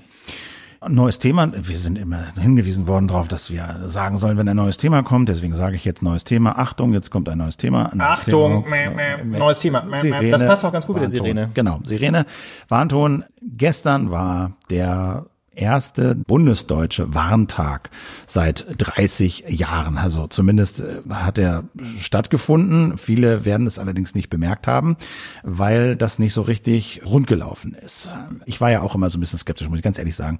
So Katastrophen, Zivilschutz und so. Ne? Ich habe das immer so ein bisschen als so ein freakiges Nerd-Thema abgetan, weil wann passiert das schon mal? Wann gibt's schon mal einen Stromausfall wirklich bundesweit lange? Wann gibt's schon mal in Berlin äh, Hochwasser? Naja, aber Markus Becke da sagt in seinem Bit-Newsletter von netzpolitik.org, was weiß man schon? Vielleicht ist ja Zombie-Apokalypse, das möchte man ja schon wissen. Akopalypse. Äh. Die Zombie-Akopalypse. Haben wir das gesagt? Nein, aber das ist Helge Schneider, das schönes Wort. Wie dem auch sei. Also deswegen war ich da immer so ein bisschen, dachte, na, das ist so in der Prioritätenliste ein bisschen weiter unten, auch wenn man sich anguckt, was für Gelder da aufgewendet werden müssen. Aber dann las ich halt irgendwann auch mal diese ähm, Studie vom Robert-Koch-Institut von 2012, wo gesagt wurde, ja, wir haben hier mal so eine Virus-Simulation gemacht und so. Und es wäre ratsam, wenn der deutsche Staat sich mal ein paar Masken zulegen würde. Und alle so, ja, äh, Masken. Und dann kam kam Corona. Und wie wir alle wissen, hat acht Jahre lang keiner Masken gekauft. Hat keiner Masken gekauft und das war, finde ich, einer der großen Fehler, auch in der Kommunikation haben wir auch gesagt, zu, so zu tun, als wären diese Masken egal oder müsste man sie nicht tragen. Das während glauben der, ja Corona-Skeptiker heute noch. Während der wahre Grund war, wir haben einfach verpeilt, diese Masken zu kaufen. Also, nun also der erste Deutsche Warntag seit 30 Jahren und der, der Hintergrund sollte eigentlich sein, wir testen mal diese staatlichen Informationssysteme. Also, wie ist der Staat eigentlich in der Lage, wenn es eine Katastrophe irgendwie gibt, die Bevölkerung zu informieren? Ja, genau. Und Oldschool war ja, das kennen vielleicht die älteren Semester noch aus den Telefonbüchern. Ne? Früher war so auf den ersten Seiten der Telefonbücher das örtliche, ja, war immer, hm, waren immer so schöne Schemata abgedruckt, welche Sirenenwarntöne bedeuten eigentlich was. Ne? Früher war mal die Idee, es gibt Sirenen in jedem Kaff hm, und wenn die losheulen, dann geben die bestimmte Tonfolgen von sich und dann weiß man, was passiert. Ich kenne das tatsächlich noch aus Kindertagen. Gott sei Dank ging nie die Katastrophenwarnung los, sondern immer nur die Brandsirene, aber dann rasten irgendwie die Leute, also so vor allem junge Männer in meinem Heimatdorf zum Feuerwehrhaus ja, hm, und sprangen ins Feuerwehrauto und fuhren irgendwo hin, um die Scheune zu löschen. Ja, so lief es. Ähm, und ähm, nun ist aber das Problem, Philipp, dass eben Sirenen in vielen Regionen Deutschlands nicht mehr zur Verfügung stehen. Genau, die wurden nach dem Kalten Krieg oder nach dem Mauerfall abgebaut, auch um Geld zu sparen, äh, hieß Friedensdividende, glaube ich, so dass diese Sirenen in vielen Orten nicht mehr vorhanden sind. In Berlin sind sie angeblich abgebaut worden, weil sie zu unspezifisch äh, informieren quasi. Also Berlin sei, sagt der Senat, zu dicht besiedelt und wenn dann in Kreuzberg die Sirene läutet, dann hört man die auch in Schöneberg und dann sind die Leute in Schöneberg irritiert, obwohl es nur in Kreuzberg brennt. Das ist so die Begründung vom Senat, aber es gibt eben noch andere Ausspielwege. Also Warntafeln, ja, also es gibt auch in Berlin steht, stehen über so Warntafeln rum oder an so Tafeln an Straßenrändern, ja. wo man was einblenden kann. Es gibt Lautsprecher in einigen Städten, Lautsprecherwagen in anderen Städten und natürlich Radio und Fernsehen, die halt solche Warnmeldungen auch abspielen können oder einblenden. Und es gibt die berühmten Apps. Wenn man jetzt so mal sich anschaut, wie dieser Warntag gelaufen ist, dann bekommt man so ein bisschen den Eindruck, also aus Sicht der beteiligten öffentlichen Stellen waren diese Apps schon die Lieblingsspielzeuge. Ja, also das ist vor allen Dingen Nina, heißt das Ding, vom Bundesamt für Bevölkerungsschutz und Katastrophenhilfe initiiert. Auf der einen Seite ungefähr knapp siebeneinhalb Millionen Mal installiert auf Smartphones und dann gibt's natürlich das berühmte Katwarn vom Fraunhofer Institut entwickelt. Dann gibt's aber noch ganz viele andere Apps, die auch die Bundesländer entwickeln, wie Hessen Warn und so. Also da gibt's einen ziemlichen Wildwuchs an, an Apps. Gemeinsam haben sie alle zusammen mit diesen Sirenen und den Wartafeln, dass sie eben über ein einziges System bestückt werden sollen. Also Informationen, das sollen über dieses modulare Warnsystem, heißt das Ding, MOVAS. Da soll, die ist die Idee, dass eine Behörde in dieses System einmal eine Warnmeldung eingibt und diese Warnmeldung dann auf all diesen Ausspielwegen irgendwie rausgespielt wird. Auf Tafeln, äh, Radio, äh, Apps etc. Und das sollte halt gestern getestet werden. Also die Idee war, dass um 11 Uhr so eine Testwarnmeldung ausgespielt wird und die halt überall aufpoppt und die Ringen gehen, sie Ringen gehen an und die Lautsprecherwagen fahren durch die Straßen und um 11.20 Uhr sollte dann eine Entwarnung kommen. Und das Ergebnis war Well. Ja, nicht so optimal. Also wenn das Bundesministerium des Innern schreibt in einer Pressemitteilung, Zitat, Probealarm zum Warntag 2020 fehlgeschlagen. Wenn das Innenministerium offen von einem Fehlschlag redet, dann weiß man, da hat irgendwas so gar nicht geklappt. Genau, es hat irgendwas so richtig schiefgegangen oder es wollte jemand dem, dem BMI unterstellten Bundesamt für Bevölkerungsschutz so richtig einen reinwürgen, weil die da den Hut auf hatten. Also das Problem war, dass die Sirenen vielerorts nicht zu hören waren, eben auch unter anderem, weil sie abgebaut waren, aber zum Teil sind sie auch nicht angegangen und vor allen Dingen haben diese Apps entweder gar nichts gemeldet oder nur die Nachricht angezeigt, wenn die App geöffnet wurde oder erst 30 Minuten später die Warnmeldung angezeigt.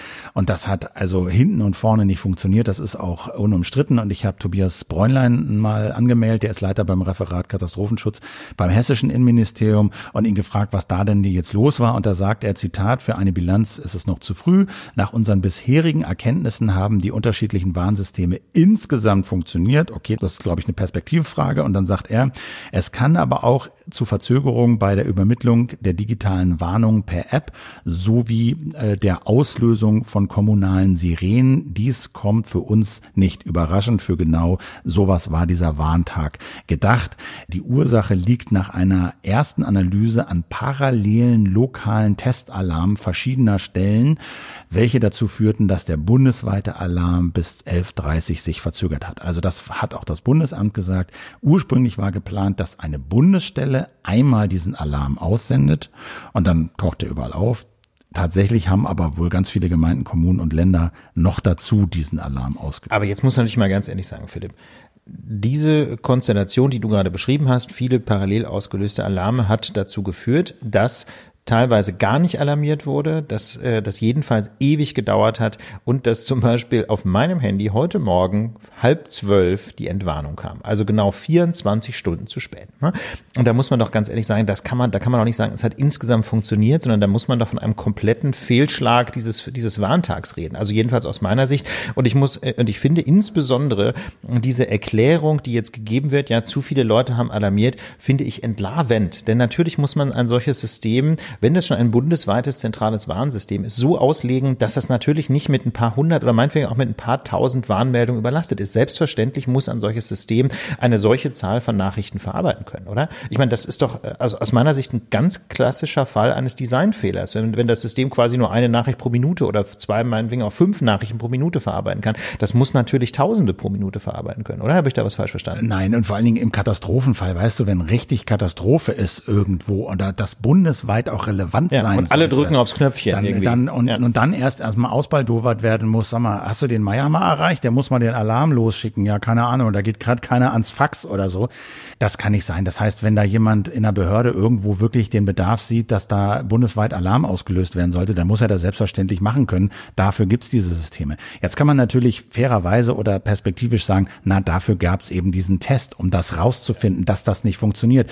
Wenn die das nicht getestet hätten und im Ernstfall wäre das alles schiefgegangen, wären wir auch die Ersten gewesen, die geschrien hätten, ja, warum ja. haben sie das denn nie getestet? Ja, also natürlich ist es gut, dass sie es getestet haben, aber ich finde es ehrlich gesagt eine ziemliche Pleite, dass ein, wie soll ich sagen, ein solches absolut vorhersehbares Szenario, ja, es gibt hunderte oder vielleicht auch tausende von Meldungen, die deutschlandweit eingespeist werden, dass ein solches absolut normales Szenario dazu führt, dass das System zusammenbricht. Zumal man sagen muss, das sind ja keine neuen Sachen. Das ist ja keine neue Technik, die die gestern fertiggestellt haben und jetzt mal Beta testen. Diese Apps und dieses ganze MOVAs, das gibt es alles seit Jahren. Ja, seit Jahren gibt es das.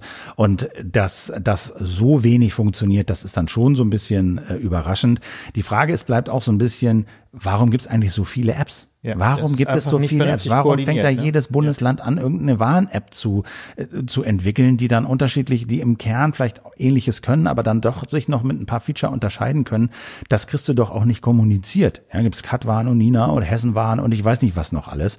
Ähm, das, das, glaube ich, muss man mal bereinigen. Und dann stellt sich natürlich auch die Frage, nach dem, was wir jetzt mit der Corona-App gelernt haben, warum ist das nicht Open Source? Das ist die nächste Frage, aber ganz ehrlich, ich frage mich vor allem, wieso muss das 20 Millionen kosten? Denn das ist ja eigentlich kein wahnsinnig komplexes System. Also ich finde, ich finde, dieses System macht wieder deutlich die vielen, vielen Defizite öffentlicher Softwareentwicklung, zu viele beteiligte Stellen ähm, und äh, es wird auf irgendwelche Firmen gesetzt, die dann wahnsinnig hohe Rechnungen stellen. Bei der Corona-App kann man es noch so irgendwie damit gesund beten, dass es ja nun super schnell gehen musste.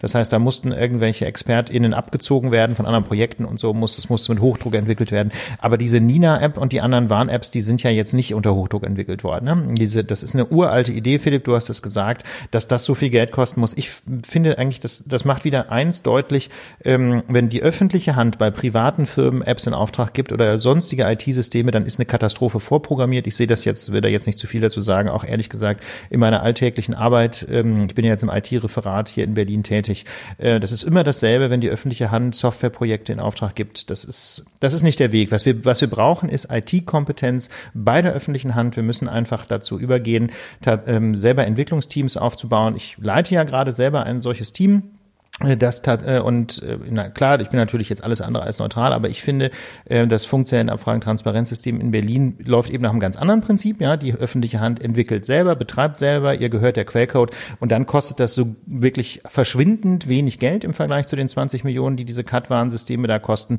Ähm, und es funktioniert und der Code gehört dem Land. Das ist der Weg. Also ich, ob nun Open Source oder nicht, da kann man lange drüber streiten, ob das erforderlich ist. Das Entscheidende ist aus meiner Sicht, dass die Software der öffentlichen Hand gehört und nicht irgendwelchen Diensten Dienstleistern, äh, die dann, äh, die dann einmal günstig anbieten und ab dann Knebelverträge stellen. Ähm, das kann nicht richtig sein und äh, dieses, dieses Beispiel zeigt wieder, wohin das führt, wenn man mit viel Geld, äh, aber nach schlechten Paradigmen Software baut. Eine Sache ist auf Twitter immer noch aufgetaucht, ja, warum machen wir denn eigentlich keinen Cell Broadcast? Das muss ja nicht der einzige Weg sein, ja, das ist ja eh das Konzept, dass es auf viele Wege geben soll, um die Leute zu informieren, ist ja auch richtig. Cell Broadcast meint einfach die Idee, dass äh, mobile Geräte sich, wenn sie im äh, Mobilfunk Mobilfunknetz sich befinden, bei einem Mobilfunkmast einwählen, anmelden. das machen Sie ja sowieso. Machen Sie sowieso. Das heißt, du bist dann im Mobilfunknetz, das heißt, du bist in einer sogenannten Zelle bei so einem Mast angemeldet. Und die Idee von einem Cell Broadcast ist, dass der Mobilfunkprovider an alle Geräte, die bei so einer Zelle angemeldet sind, eine Nachricht schicken kann und diese Nachricht auf diesem Mobilgerät automatisch angezeigt ja, Das Schöne daran ist, das können im Prinzip alle Handys, ne? Denn dieses Cell Broadcast ist ein, ein Teil des sogenannten GSM-Standards, also der schon in den 90er Jahren definiert worden ist, der ganz grundlegende Mobilfunkstandard. Und ähm, deswegen ist es auch eine totale Oldschool-Technik, so ein bisschen wie klassische SMS. Du kannst bei Cell Broadcast einfach eine Kanalnummer auswählen und dann zeigt dir das Handy das an, wenn auf diesem Kanal Nachrichten geschickt werden. Und es gibt da eben auch so einen Notfallkanal, der dann eben automatisch angezeigt wird. Ne? Früher hat das zum Beispiel O2 genutzt, wenn, wenn sich noch jemand an diese Homezone, diese Homezone erinnert. Das, das Homezone war technisch ganz interessant implementiert. Da, da haben einfach sämtliche Funkmasten von O2 ähm, auf dem Cell Broadcast Kanal 221 immer die aktuelle Koordinate dieses Handymast geschickt. Und das Handy hat dann äh, Mittel, mithilfe der auf der SIM-Karte gespeicherten Homezone ausgerechnet, ob es sich noch innerhalb eines bestimmten Radius um diese Koordinaten befindet. Ne? So hat Homezone früher funktioniert. Ähm, das heißt also, technisch sind die Grundlagen ohnehin da. Im Prinzip können das auch alle Funkmasten, sagen uns Experten. Ähm, die Frage ist so ein bisschen, ob das tatsächlich auch noch in allen Handys wirklich implementiert ist. Es ist eigentlich Teil des GSM-Standards, aber äh, ob das so ein modernes Smartphone jetzt noch, noch wirklich kann, denn das ist ja nie wirklich praktisch nutzbar gemacht worden. Ich weiß es nicht. Also im Wikipedia-Artikel zu Cell Broadcast steht drin, dass das viele Länder tatsächlich nutzen. Ach, das wird doch genutzt. Okay, spannend. Deswegen glaube ich, dass es die Betriebssysteme nach meinem Wissen unterstützen. Okay. In Deutschland scheint es eher so zu sein, dass die äh, Provider, das ist jetzt aber nicht, das habe ich nur mit einem gesprochen, der ganz gut Bescheid weiß, aber so richtig wasserdicht recherchiert ist das noch nicht, dass es so zu sein scheint, dass die Handymasten der Mobilfunkprovider das im Prinzip können, weil es eben zu diesem Standard gehört, aber eben auch konfiguriert werden muss. Also ja, das, das muss man sozusagen an, anschalten. Das ja. muss man irgendwie anschalten, konfigurieren, einsetzen. Das kostet natürlich auch Geld und so weiter. Aber im Prinzip scheint das eine Technik zu sein, die man durchaus nutzen und reaktivieren könnte. Also ist jedenfalls also mal ein naheliegender Ausspielweg. Und dann muss man natürlich ganz ehrlich sagen, ähm, warum entwickelt man eigentlich für viel Geld Apps, wenn doch jedenfalls Apple-Geräte, iPhones, diese Technik ohnehin schon eingebaut haben? Also wer schon mal in den Vereinigten Staaten länger war, der hat das bestimmt schon mal erlebt. Wenn es da irgendwie ein Unwetter gibt ähm, oder zum Beispiel wenn ein Kind entführt worden ist oder so, dann können staatliche Stellen bei Apple den roten Knopf drücken und dann wird auf allen Geräten eine Warnung angezeigt. Das ist quasi schon eine Betriebssystemfunktion. Da müsste man sich halt einfach mal mit Apple und Google zusammensetzen. Ich bin, ich habe es nicht recherchiert, aber ich glaube, bei Google gibt es auch so eine ähnliche Funktion. Das scheint in Amerika nämlich regulatorisch so erforderlich zu sein. Mit anderen Worten, man müsste einfach nur mal mit Apple und Google reden. Da hätte man sich diesen ganzen Aufwand für die Apps sparen können ähm, und hätte schlicht und ergreifend die Funktion nutzen können, um solche Nachrichten auszuspielen, die ohnehin schon da sind. Aber zum Glück gibt es ja jetzt jedes Jahr am zweiten Donnerstag im September einen bundesweiten Warntag, an dem wir das alles schön testen können. Wir warten also bis zum nächsten Jahr. Genau, vielleicht kann das MOVA-System nächstes Jahr ja auch 100 Nachrichten automatisch verarbeiten. Ich bin gespannt. Zu unserem nächsten Thema. Wir haben uns einen Gast eingeladen in unser Lagestudio, nämlich Ronen Steinke. Er ist Innenpolitikredakteur der Süddeutschen Zeitung und hat vor einigen Wochen ein Buch unter dem Titel Terror gegen Juden veröffentlicht. Und wir wollen mit ihm äh, über den latenten oder vielleicht auch leider gar nicht so latenten Antisemitismus in Deutschland sprechen. Herzlich willkommen in der Lage der Nation, Ron Steinke. Ja, freue mich sehr hier zu sein. Hallo. Ja, lieber Herr Steinke, äh, der Nationalsozialismus in Deutschland ist etwa 75 Jahre her und spätestens seit den Verbrechen äh, dieser zwölf Jahre ist Antisemitismus eigentlich untrennbar verbunden mit dem Holocaust. Und für mich ganz persönlich war Antisemitismus immer ein totales No-Go. Ähm, ich dachte, da so kann doch niemand mehr ticken angesichts der historischen Folgen, die diese Ideologie hatte. Äh, haben wir denn hier wirklich noch ein Problem? Gibt es wirklich noch Menschen, die das nicht sehen wollen? Also der Antisemitismus äh, in der westlichen Kultur in Europa reicht lange, lange, lange zurück, äh, Jahrhunderte, Jahrtausende. Die ähm, Vorstellung, dass man ein, die Juden als Sündenbock hernimmt, ähm, die ist schon sehr eingeübt im, und auch im Mittelalter ähm, wenn es Missstände gab, Ernten oder ähm, unerklärliche Todesfälle, also für die damaligen Menschen unerklärlich, oder ähm, die Pest, dann waren die Juden sozusagen die Go-To-Minderheit ähm, zum Beschuldigen. Das war nämlich die Minderheit, die immer schon da war in Europa. Es gibt schon länger Juden in Europa, als es Christen in Europa gibt. Und sie waren immer klein und immer ähm, erkennbar. Und ähm, das hat sich auch als Herrschaftstechnik ähm, für die Herrschenden gelohnt. Man konnte sozusagen die Schuld, ähm, der Schuld ein Gesicht geben oder dem, dem Missstand ein Gesicht geben. Man konnte von eigenem Versagen ablenken und man konnte ähm, die Reihen der, der Bevölkerung hinter sich schließen. Ähm, und deswegen, der Antisemitismus hat nicht mit dem Nationalsozialismus begonnen. Ist natürlich jetzt heute in Deutschland ist das erste, woran man denkt, aber es ist keineswegs auch mit dem Nationalsozialismus geendet, sondern diese Herrschaftstechnik, diese politische Denkungsart, ähm, die, die lebt weiter und vielleicht ist das auch wichtig zu, zu bemerken, dass die ähm, diese Struktur, dass man eine kleine schwache Gruppe beschuldigt für etwas, dass die etwas ist, ist der nicht bei den Juden endet. Also dieses, ähm, dieser Mechanismus, der wird in anderen Teilen der Welt auch auf andere Minderheiten angewandt und auch in unserem Land auf andere Minderheiten angewandt. Das hat sich sozusagen entwickelt zu einer Art Quellcode oder zu einer Art Rezept für faschistisches Denken insgesamt. Wo zeigt sich das denn heute im Alltag? Antisemitismus. Also das ist wieder so eine Perspektive, die Menschen, die nicht direkt davon betroffen sind, wahrscheinlich selten einnehmen und kaum mitkriegen. Und viele würden sagen, ja, hin und wieder liest man mal was in der Zeitung, aber naja, passiert halt. Wo zeigt sich das im Alltag und wie gravierend ist das? Also ich bin aufgewachsen wie die meisten Jüdinnen und Juden in Deutschland damit, dass Polizei vor unseren Synagogen stehen muss. Ich habe mit 13 Jahren Bar Mitzwa gemacht, also sowas wie Kommunion oder Konfirmation. Da stand eine Polizei vor der Tür. Da stand ein Mann mit einer Pistole und bewachte diese Veranstaltung. Warum? Nicht, weil das irgendjemand von uns so gewünscht hätte, sondern weil das die Analyse des Landeskriminalamtes so als geboten äh, erachtet hat. Ich habe nie erlebt, dass ähm, jüdische Einrichtungen, jüdische Schulen, jüdische Kindergärten sogar ohne hohe Zäune und ohne Videokameras in diesem Land möglich sind, solange ich lebe. Und heute bin ich selber Vater, bringe meine Kinder in eine Schule, in eine jüdische Schule, wo wieder Männer mit Pistolen davor stehen müssen und die Kinder sich fragen, was haben wir eigentlich falsch gemacht, dass da, dass da ein Polizist auf uns aufwacht. Also das ist eine, eine Normalität in Deutschland, die natürlich für die meisten Menschen ähm, sozusagen fernab liegt und, und nicht sichtbar ist. Aber das ist eine Normalität für jüdische Menschen, die in diesem Land leben.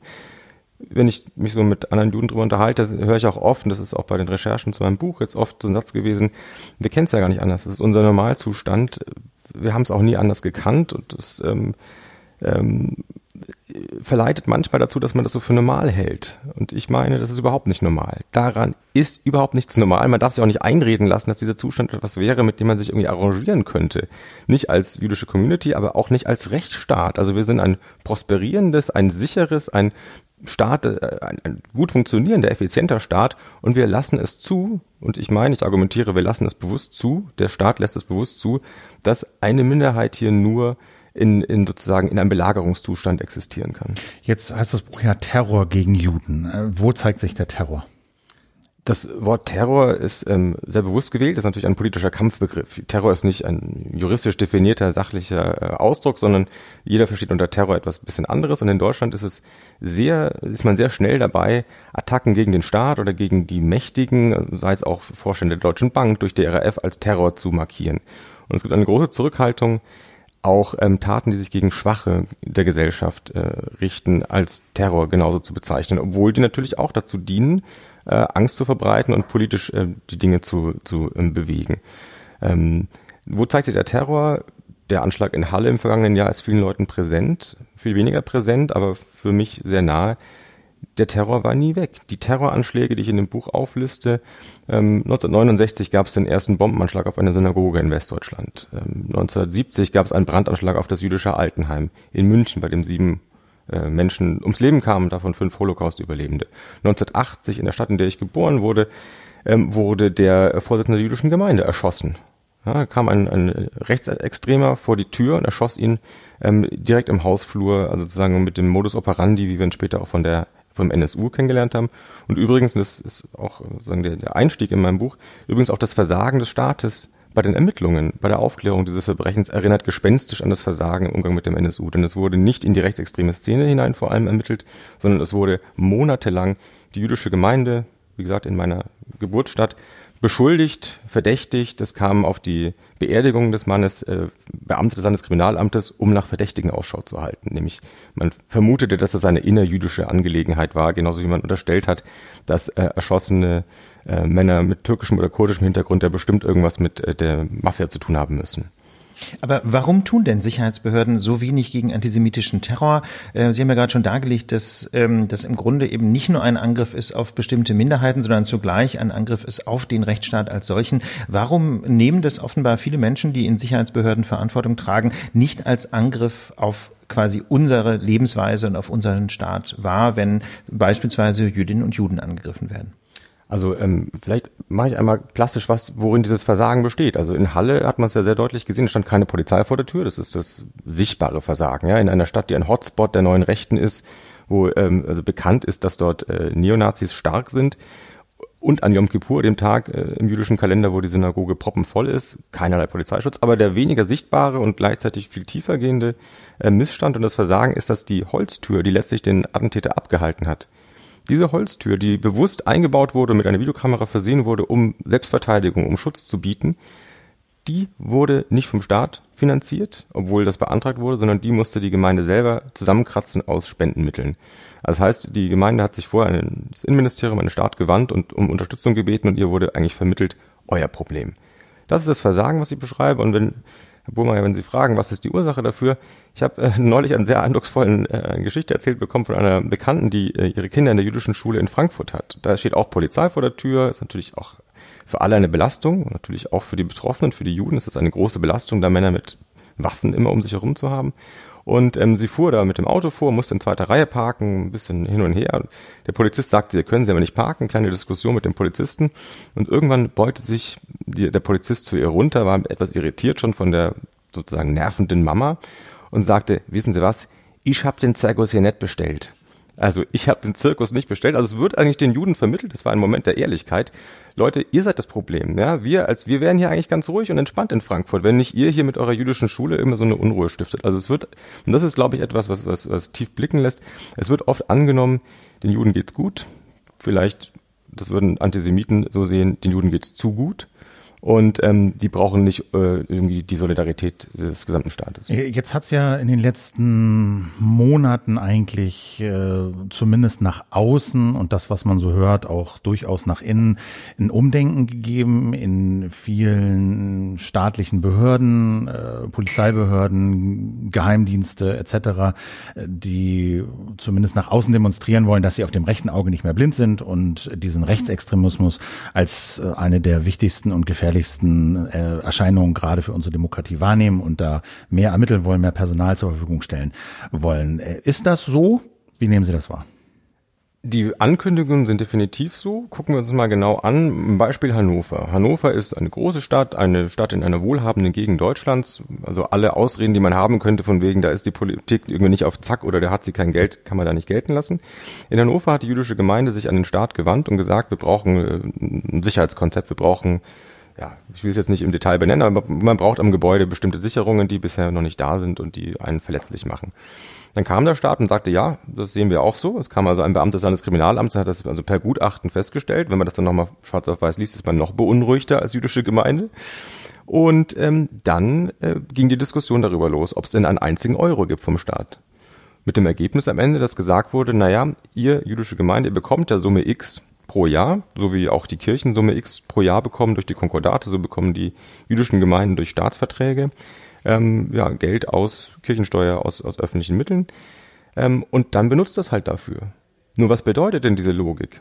Diese Logik bedeutet, wenn du bedroht wirst, dann musst du halt den Rabbiner kündigen, um dir leisten zu können, dass du dich gegen diese Bedrohung wehren kannst. Die Frage ging aber auch, also das ist ja so ein bisschen dieser Präventionsaspekt, ne? Und das, das andere, was ja immer vorgeworfen wurde, dass auch bei den Ermittlungen selber immer in die falschen Richtungen geguckt wird, dass nicht so richtig ernst genommen wird. Wir kennen diesen Fall hier in Berlin, wo angeblich der ermittelnde Staatsanwalt Buddy Buddy gemacht hat mit dem Beschuldigten für eine oder dem mutmaßlichen Täter für eine lange Anschlagsserie hier in Neukölln auf sagen wir mal, linke, im weitesten Sinne Ziele.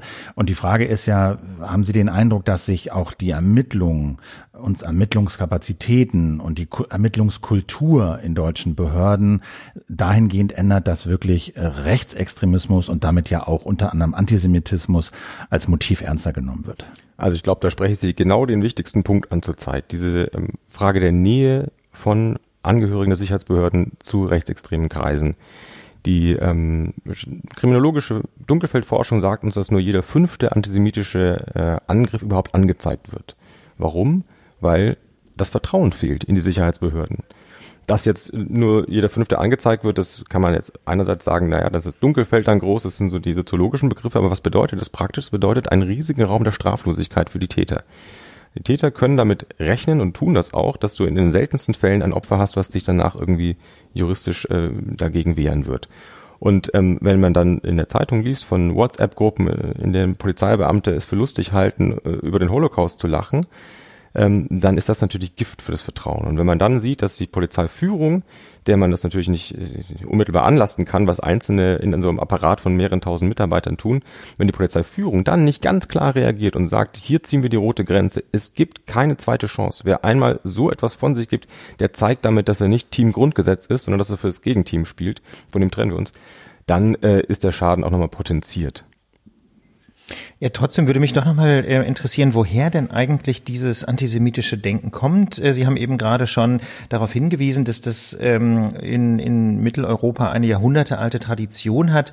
Ähm, nun ist es natürlich immer wahnsinnig schwer, bei Vorurteilen überhaupt irgendwie mit äh, quasi den Maßstäben der Rationalität und der Logik vorzugehen. Ähm, aber vielleicht können wir doch nochmal versuchen, uns dieser Denke irgendwie zu nähern. Also was sind denn so die zentralen äh, Hassbotschaften, die da, die, die dem, die dem zugrunde liegen oder die zentralen Abwertungen, die dem zugrunde liegen? Also ähm, wir können es plastisch machen anhand der ähm, Corona-Demos, die wir zurzeit sehen. Auf den ersten Blick wirkt das ja wie eine recht bunte, zusammengewürfelte Mischung. Da sind Reichsbürger, da sind scharf gescheitelte ähm, junge Neurechte, da sind Impfgegner, die man also eher aus so einem grünen linken Milieu vermuten würde und ähm, laufen scheinbar irgendwie disparat nebeneinander her. Was die aber alle eint, ist der Glaube daran, dass sie ähm, Opfer einer Verschwörung geworden sind. Dass also heimlich hinter den Kulissen Fremde, es sind immer Fremde, die Fäden ziehen und ihnen schaden wollen. Ja, die Reichsbürger, die glauben, dass die Alliierten hier noch die Fäden ziehen. Die Impfgegner glauben, dass irgendwie die WHO und Bill Gates und Leute, die also äh, weit entfernt von uns sind und die irgendwie anders sind als wir, uns, uns äh, was schaden wollen und so weiter. Und alle können sich auf einen gemeinsamen Nenner ein, einigen, nämlich wer sind denn diejenigen, die da die Weltverschwörung äh, betreiben. Die einen benutzen dann das Wort Rothschild dafür, so als Chiffre, also ein, ein jüdischer Familienname. Die anderen reden von George Soros, also dem Lieblingsgegner der neuen Rechten. Das ist ein Mäzen, ein amerikanischer Milliardär ähm, jüdischer, ungarischer Herkunft. Das muss man gar nicht erwähnen, das wissen alle, wenn der, dessen Namen fällt in der neurechten Szene. Und äh, so jemand wie Attila Hildmann, der, der vegane Koch, ähm, der redet dann von Zionisten. Das ist vielleicht ein bisschen am wenigsten äh, ver, ver, verstellt und verbrämt, am, am direktesten. Aber alle meinen sie Juden. Das ist das am meisten eingeübte ähm, Gesicht von, von Verschwörungserzählungen. Ähm, nicht das einzige, aber das am stärksten eingeübte. Und das, da diese Verschwörungserzählung so, ähm, so ja, emotional ein, ein, ähm, ein Bedürfnis äh, erfüllt oder ein, eine, eine funktionale Rolle spielt, Deswegen ist sie auch ähm, so erfolgreich. Also der Antisemit, der leidet ja nicht unter dem Gift des Hasses. Das wird ja gerne so als, als Metapher gesagt. Und wie können wir dieses Gift bekämpfen? Im Gegenteil. Das ist ein Gift, ich vergleiche es in meinem Buch, allenfalls ein Gift wie Alkohol. Das ist nämlich eins, was zu einer Entspannung führt und was dazu führt, dass all die verunsichernden politischen Missstände, all, all die Dinge, die einen verwirren und auch die man schlecht erklären kann, man abladen kann bei jemandem, der fremd ist.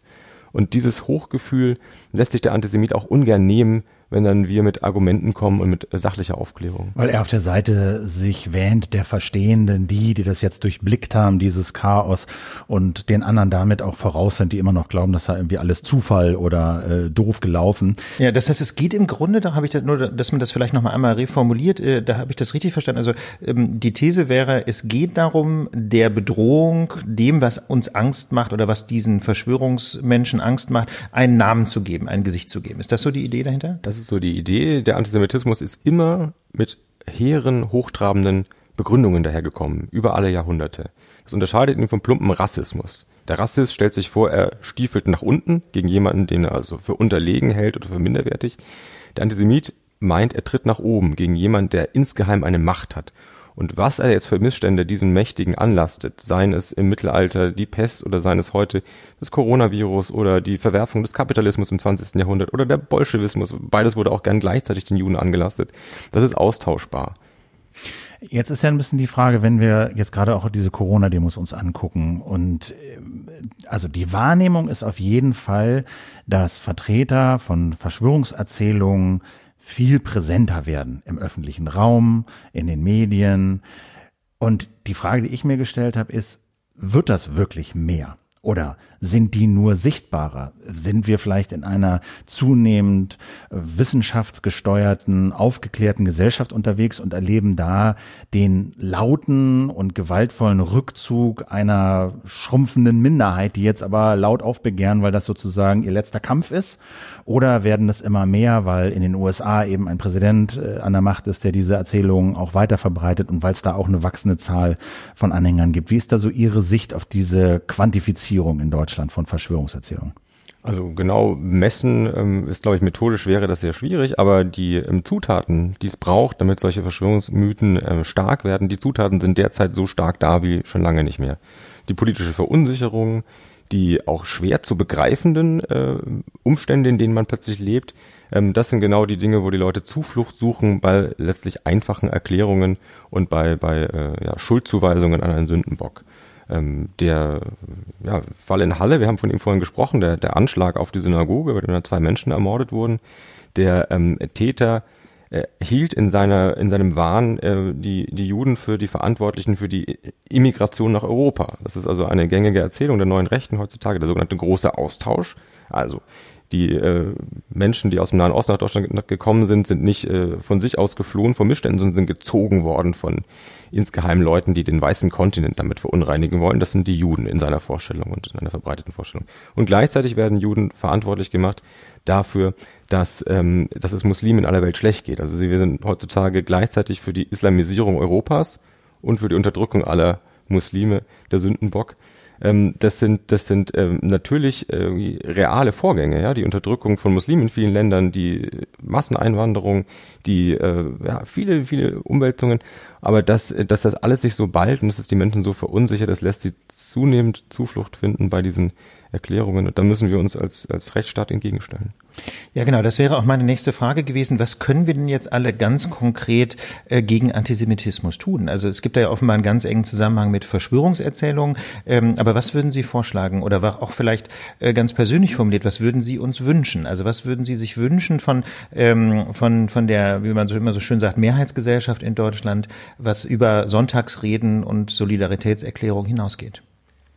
Zum einen ähm, vorweg, was jeder selber tun kann. Das ist ähm, ja Solidarität ist nicht so eine hohle Geste, wie man manchmal glaubt. Also Solidaritätskundgebungen oder auch Bekundungen von Solidarität in sozialen Netzwerken, wenn jemand attackiert wird, das sind nicht nur Worte, das hat eine große Wirkung. Das hat die Wirkung, auch den Betroffenen den Rücken zu stärken und ihnen den Mut zurückzugeben, wenn er denn gegangen ist, sich zu wehren. Das erfordert oft großen Mut, ähm, den Kampf aufzunehmen. Also das ist gar nicht zu unterschätzen und ähm, das ist äh, etwas, woran man äh, immer wieder auch erinnern muss. Auch wer Solidarität einfordert, äh, muss auch Solidarität geben. Also dieses ähm, gilt natürlich nicht nur für Juden, gilt genauso auch für Musliminnen und Muslime oder für, für Transpersonen. Ähm, und zum anderen, ähm, das ist aber meine, mein, mein Kernargument in meinem Buch und äh, eigentlich das, was mir am wichtigsten ähm, erscheint zurzeit, dürfen den Rechtsstaat nicht aus der Verantwortung lassen die Aufgabe, Gewalttätern entgegenzutreten, und es geht jetzt ja nicht um feuilletonistische äh, Formulierungen, sondern es geht um Gewalttäter, die es notwendig machen, dass die Synagogen von Polizisten bewacht werden. Die Aufgabe, denen entgegenzutreten mit konsequenten Ermittlungen, mit auch einer entschlossenen ähm, Auftreten des Staates, die wird derzeit überhaupt nicht erfüllt. Und ähm, da müssen wir politischen Druck aufbauen auf die Verantwortlichen in Justiz und Polizei und Innenministerien. Das muss eigentlich ähm, die Stoßrichtung sein. Vielleicht noch eine ganz konkrete Nachfrage auch an den äh, Innenpolitikexperten der Süddeutschen Zeitung. Ähm, die Ermittlungen der Polizei gerade gegen ähm, Täterinnen und Täter, die sich wenden, zum Beispiel gegen Linke, gegen Menschen mit Migrationshintergrund oder eben gegen Jüdinnen und Juden. Die Ermittlungen werden ja häufig ähm, sehr hart kritisiert. Auch Sie haben äh, Vorwürfe erhoben in diesem Interview. Was wäre denn ähm, auf dieser Ebene der Ermittlungsbehörden ganz konkret eine Möglichkeit daran, was zu verbessern? Brauchen wir quasi Spezialeinheiten äh, gegen Rechtsextremismus? Journalismus, die dann vielleicht besetzt werden mit Menschen, die man sich ideologisch nochmal ganz genau anschaut, ob die auch wirklich, wie Sie so schön sagen, äh, im Team Grundgesetz spielen? Das wäre natürlich zu wünschen, dass sowas nicht notwendig ist. Also dass diejenigen, die Körperverletzungen normal im Alltag bearbeiten, dass sie auch da die, die Entschlossenheit haben. De facto ist es aber manchmal gar nicht schlecht, wenn man ähm, de, sozusagen auch eine Anlaufstelle schafft und auch äh, die, die Bedeutung dieses Themas Bekämpfung von Rechtsextremismus innerhalb der Behörden dokumentiert, indem man da eine Ansprechperson möglichst hochrangig hat dafür.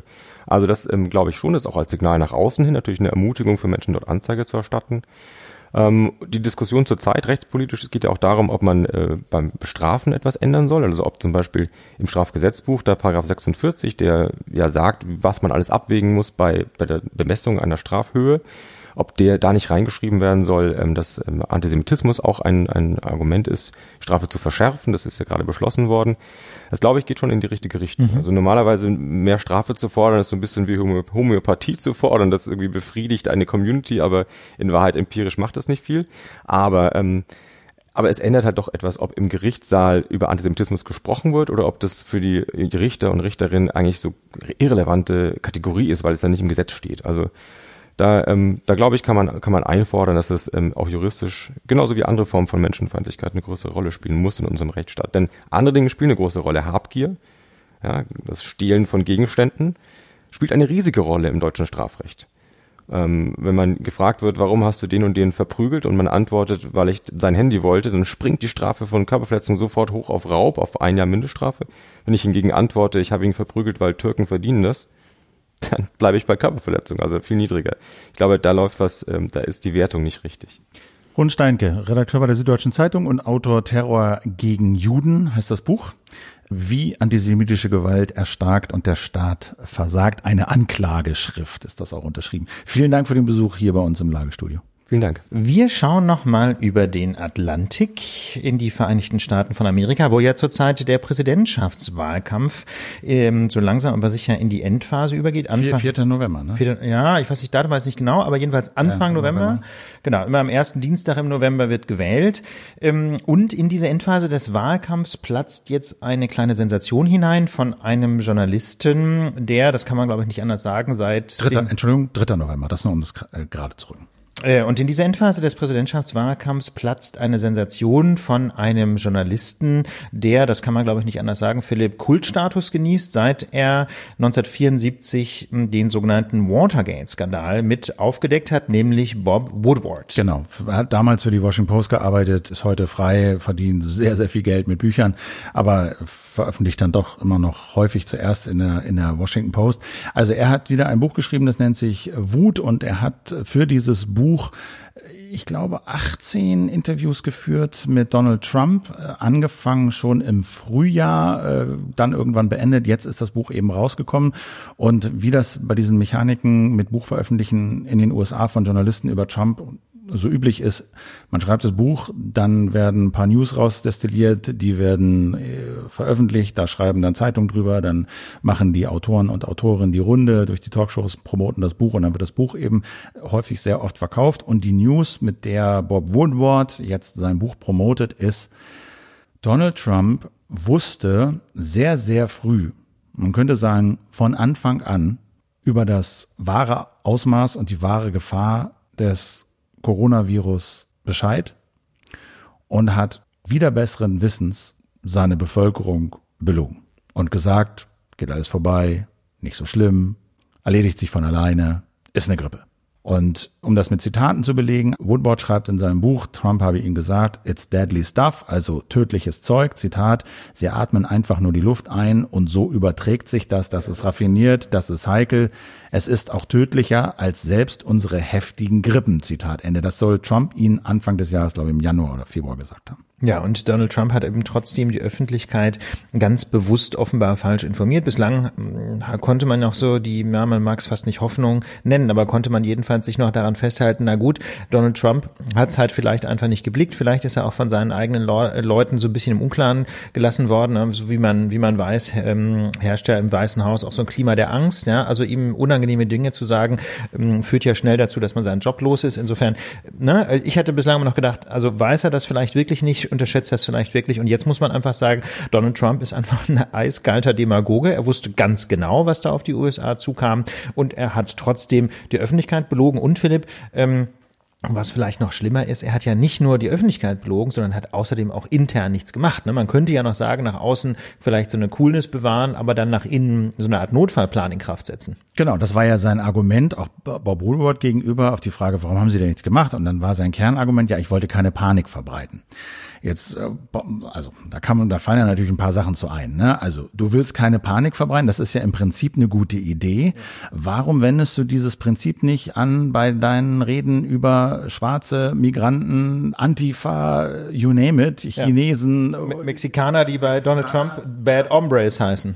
Also äh, Panik verbreiten, das ist mehr oder weniger die DNA von Donald Trump. Und wenn er sagt, er will keine Panik verbreiten, dann dieses Motiv in allen Ehren, das kann er auf sehr viele Sachen anwenden. Hier ist es auch deshalb nicht glaubwürdig in Sachen Corona, weil man natürlich vorsichtig kommunizieren kann, ohne zu lügen. Und wenn man Panik vermeiden will, dann kann man vielleicht vorsichtig kommunizieren, muss gleichzeitig im Hintergrund aber alle Hebel in Bewegung setzen, die sich aus der realistischen Tatsachenanalyse ergeben, um seine Leute zu schützen. Ja, also ehrlich gesagt, in das der, ist offensichtlich nicht passiert. Äh, in Deutschland muss man ganz ehrlich sagen, hat es ja auch keine Panik gegeben. Ich meine, äh, Angela Merkel hat in, im März eine sehr deutliche Fernsehansprache gehalten. Da wurde überhaupt nichts beschönigt, ganz im Gegenteil. Und trotzdem hat es keine Panik gegeben, einfach weil die Menschen in Deutschland mitbekommen haben, okay, da weiß jemand, wovon er redet und hat die Situation im Großen und Ganzen im Griff. Und ähm, natürlich hätte Donald Trump sich auch mit einer solchen Strategie als, äh, wie soll ich sagen, führungsstarker starker Präsident ähm, darstellen können. Aber das hat er nicht getan. Jetzt stellt sich natürlich die spannende Frage, Philipp, warum eigentlich ähm, hat er so unverantwortlich gehandelt? Er sagt, ich wollte es immer herunterspielen. Man kann das gar nicht glauben, wenn man das so liest, aber das ist das Zitat aus diesem Buch. Ich wollte es immer herunterspielen. Ich spiele es noch immer gern herunter, weil ich keine Panik verursachen will. Ja, man versteht es einfach nicht. Also meine persönliche These ist, das kann ich natürlich auch nicht beweisen, dass Donald Trump äh, die Interessen der Wirtschaft im Blick hat. Das Einzige, was ihn wirklich interessiert, sind die Börsenkurse. Seine eigenen Interessen. Und natürlich auch seine eigenen. Er ist ja selber auch ein großer Player äh, im Wirtschaftsleben. Natürlich möchte er, dass seine Hotels gefüllt sind. Ne? Natürlich möchte er, dass seine Freizeitparks nicht schließen müssen. Also ich weiß es natürlich nicht. Wir können es nicht beweisen. Aber die Motivlage, die nahe liegt, ist einfach ein, ein, äh, eine enorme Priorisierung von Wirtschaftsinteressen gegenüber den äh, Interessen der Gesundheit. Also das impliziert immer noch einen Plan. Das impliziert immer noch irgendwie eine klare Strategie. Und ich bin mir einfach nicht sicher, ob er das hat. Ich glaube, der ist einfach nach allem, was man so weiß, wirklich ein Mann ohne Haltung und Charakter, völlig narzisstisch auf seinen eigenen Vorteil bedacht. Und da ändert er alle zehn Sekunden die Richtung. Und ich glaube, eine Strategie äh, gibt's da nicht wirklich, außer ich bin Donald Trump, ich will keinen Ärger und wir reden das mal klein, wird schon gut gehen. So. Also ich fand das halt wichtig, weil sich das natürlich einreiht in die lange Reihe von Ach du meine Güte, kann er doch nicht machen, kann er doch nicht sagen. Das, kann er wohl nicht ernst meinen. Das kann er ja wohl nicht ernst meinen. Aber äh, auf der einen Seite, erstens gehen wir wirklich auf, das, auf diese Wahlen zu. Ne? Das ist jetzt nicht mehr lange hin, 3. November. Und Joe Biden, der Gegenkandidat der Demokraten, setzt bei seiner Strategie eben schon länger darauf, dass Donald Trump beim Management der Corona-Pandemie versagt hat. Und das ist natürlich Wasser auf seine Mühlen. Eine Prognose abzugeben ist trotzdem kompletter Wahnsinn. Äh, kann man nicht machen, glaube ich. Nee, kann man auf gar keinen Fall. Nee, traue ich mir auch nicht zu. Es ist nur jetzt wirklich amtlich. Donald Trump hat äh, in einer der wichtigsten Angelegenheiten seiner Präsidentschaft wiederholt, dauerhaft und bewusst gelogen. Und das hat, würde ich sagen, einen Gutteil der 200.000 Toten gekostet die da in den USA jetzt mittlerweile an und mit Corona verstorben sind. Nicht ganz 190 sind es, aber demnächst werden es 200.000 ja, sein. Können wir, das dauert noch ein paar Tage. Ja, in diesem Sinne, eine traurige Bilanz zum Ende dieser Lage der Nation. Wir hoffen, es hat euch trotzdem Spaß gemacht. Ihr fühlt euch gut informiert. Ihr habt vielleicht noch hier und da was gelernt. Ähm, Wenn es euch gefallen hat, freuen wir uns über ein Feedback, zum Beispiel im iTunes Store, wenn ihr da ein paar nette Worte findet und uns Sternchen gebt. Das hilft uns sehr, gefunden zu werden im App Store. Vor allem aber wünschen wir euch ein schönes Wochenende. Kommt gut in die neue Woche. Bis bald. Bis dann. Alles Gute. Tschüss.